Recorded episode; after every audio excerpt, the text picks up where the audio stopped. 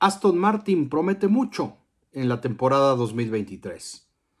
Pero en realidad, ¿qué esperar de un equipo que ha fracasado rotundamente en 2021 y 2022 sin lograr siquiera las expectativas y los objetivos planeados antes de estas dos temporadas?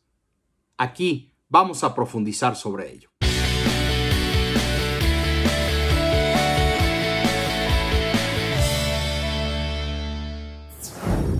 Aston Martin solo pudo terminar séptimo en el campeonato de constructores en el 2022.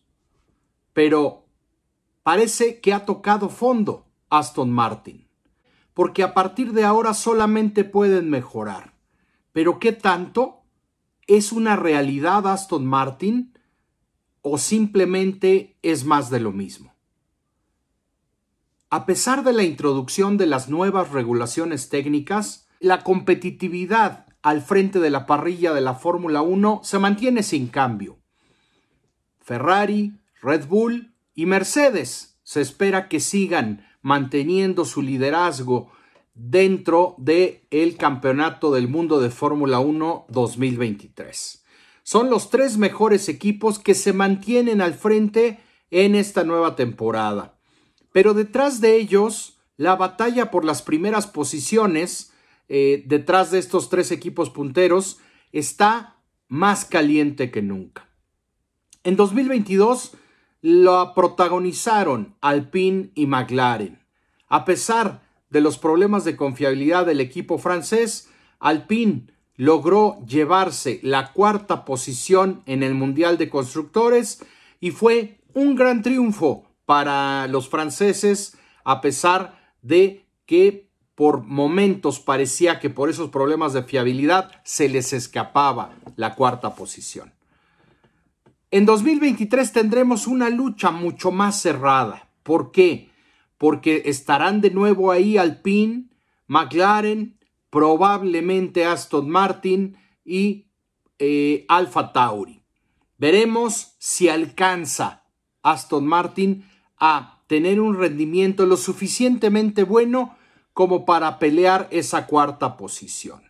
Y es que no son pocas las voces que mencionan que el equipo Aston Martin pues realmente ha venido dando tumbo tras tumbo, error tras error.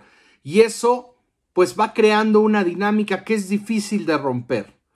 En 2023 eh, se presenta un año de muchos retos y con mucha mayor presión. Ha llegado Fernando Alonso, se mantiene Lance Stroll, pero a nivel eh, técnico han contratado una serie de ingenieros muy interesantes. En el papel, esto se muestra eh, como una apuesta que es difícil que no tenga éxito. Pero también hay que recordar que en la historia de la Fórmula 1 hemos visto a grandes equipos como el actual Red Bull Racing tardarse cinco temporadas en empezar a ganar grandes premios. Cuidado, ¿eh?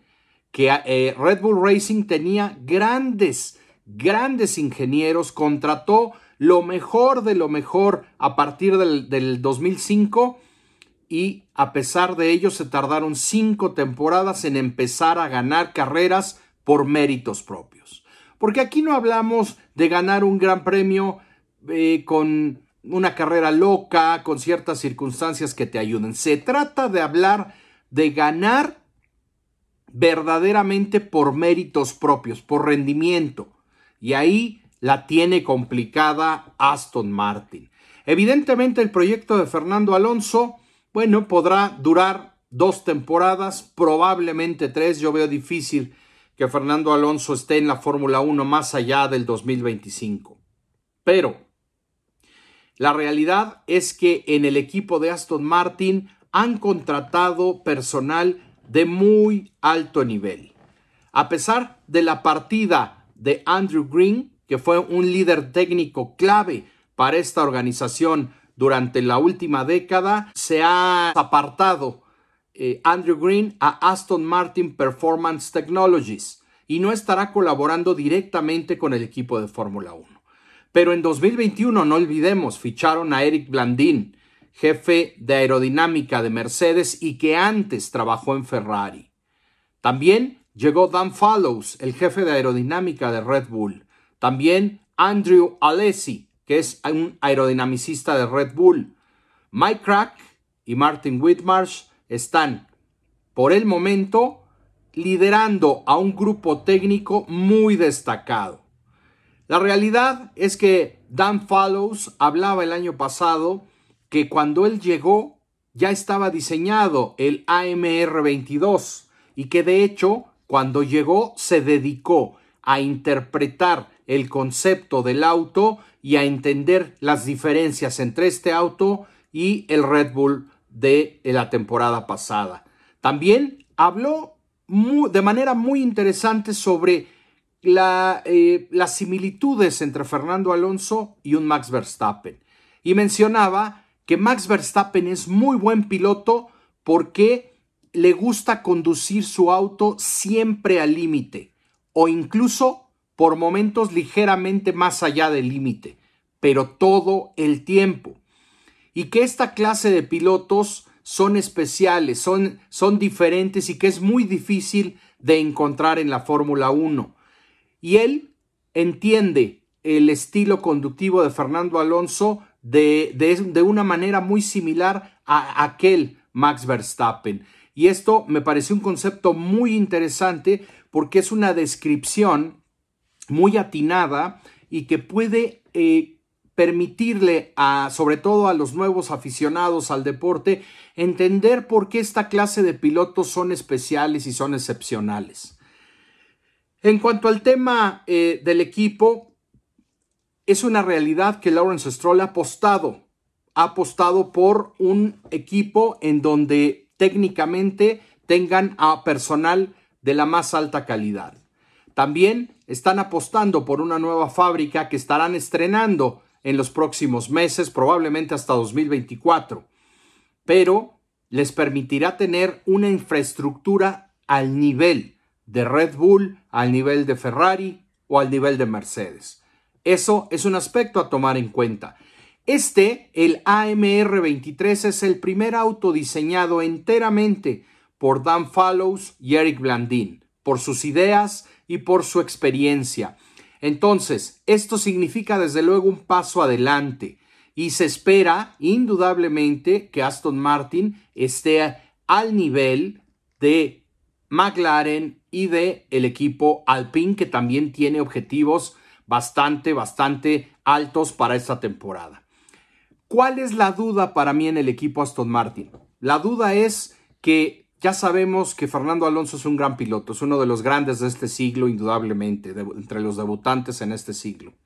Pero Lawrence Stroll tiene y mantiene a su hijo en el equipo. Para mí, la mayor debilidad de este, de este equipo sigue siendo Lance Stroll, porque en una lucha pareja y muy cerrada en la media parrilla, va a seguir cometiendo errores, va a dejar de sumar una buena cantidad de puntos que otros equipos como Alpine y McLaren, al menos en el papel, tienen una pareja de pilotos más equilibrada. Y creo que por ahí podría ser la mayor debilidad del equipo Aston Martin en esta temporada. Ahora, vale hacernos una pregunta. ¿Qué va a pasar si Aston Martin no está en este nivel de rendimiento durante 2023? El año pasado tuvieron que conformarse con el séptimo lugar en el Mundial de Constructores. Los pilotos eran Sebastian Vettel, el cuatro veces campeón del mundo, y Lance Stroll. Alfa Romeo terminó en la sexta posición y eso fue un gran golpe para el equipo de Silverstone. Eh, realmente Vettel rindió a un nivel en algunas carreras muy muy bueno, sobre todo hacia el final de la temporada. Pero se espera eso y más de Fernando Alonso en estos próximos años. ¿Qué puede ofrecer la pareja de Alonso Stroll? Bueno, yo creo que eh, Fernando pues está de sobra decir su, categoría como piloto y explicarlo, ya todo eso todo lo conocemos, pero Lance Stroll es la mayor incógnita. Se ha conocido que entrenando para la siguiente temporada, eh, Lance Stroll se ha caído de su bicicleta, pero lo que llama la atención es que han comunicado que no va a estar en la pretemporada. Y eso, eso llama la atención porque faltan varios días y no dieron mayores, mayor información sobre cuál, qué tipo de lesiones o qué tipo de, de, mm, situación física enfrenta Lance Stroll actualmente. Se va a perder todos los tests de pretemporada, se perderá la primera carrera. Bueno, interesante saber lo que hace el equipo. Lo que creo yo sería más inteligente sería que Fernando Alonso pruebe eh, el día y medio y que pongan en su lugar del Lance Stroll a prepararse ese día y medio al piloto que tenga más posibilidades de suplir a Lance Stroll en la primera carrera de la temporada. En fin, amigos, cosas interesantes. ¿Qué pasará si Aston Martin no rinde a ese nivel? Lawrence Stroll no se caracteriza por ser alguien muy paciente. Hay demasiada presión. Si el equipo va bien, entonces todo fluirá. Pero si el equipo enfrenta un, un año en donde no rinden al nivel de McLaren y Alpine, señores, la situación se puede poner bastante seria. En fin, amigos, ya falta muy poco para el inicio de la pretemporada. Y bueno, pues si les gustó este video y no se han suscrito al canal, suscríbanse ahora, por favor, dándole clic a la, eh, al botón de suscribirse y también eh, denle clic a la campanita para que les notifique cada que publicamos un nuevo video. Sin más por el momento y deseando que comience la pretemporada 2023 de la Fórmula 1, nos vemos a la próxima amigos.